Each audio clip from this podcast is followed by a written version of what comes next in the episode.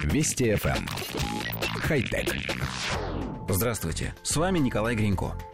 Исследователи из Массачусетского технологического института и Гонконгского университета в ходе экспериментов с уже существующими оконными пленками предложили свою, более эффективную.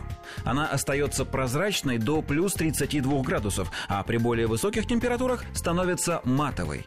В результате этого отражается до 70% солнечных лучей, что снижает температуру помещения в жаркое время года. При этом экономится электроэнергия, необходимая для работы кондиционера. Для решения задачи ученые вставили крошечные сферы, наполненные водой, в полиматериал стандартной пленки на окна. При высоких температурах сферы начинают сжиматься, заставляя поливолокна сближаться. Это придает стеклу матовый вид, блокируя поступающее тепло, но при этом не снижая общей освещенности. Аналоги этих пленок были опробованы ранее, но они не очень хорошо блокировали тепло. Группа ученых пришла к выводу, что для улучшения эффекта заполненные водой пузырьки необходимо увеличить до 500 нанометров, чтобы соответствовать длине волны инфракрасного света, отвечающего за нагрев.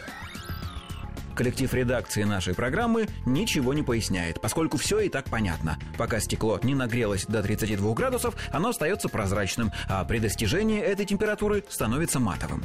Однако у нас, как обычно, появились вопросы. Во-первых, почему пороговым значением было выбрано именно это, плюс 32 по Цельсию? Неужели исследователям кажется, что люди, находящиеся в помещении, будут нормально себя чувствовать при жаре вплоть до 31 градуса? Во-вторых, задумались ли ученые о том, что матовые непрозрачные окна отнюдь не добавляют комфорта обитателям?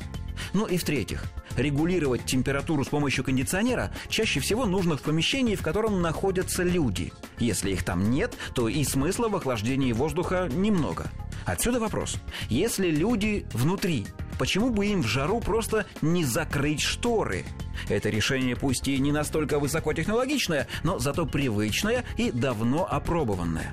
Все это, конечно, шутки, но все равно не очень понятно, будет ли экономически оправдано использование высоких технологий там, где вполне можно обойтись обычными.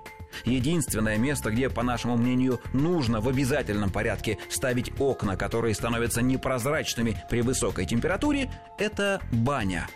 Снова шутка. Хотя... Вести FM. Эм. Хай-тек.